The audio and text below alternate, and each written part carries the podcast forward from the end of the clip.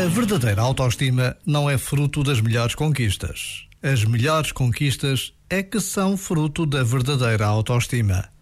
Por isso, pensando bem, talvez a melhor conquista de todas seja a verdadeira autoestima.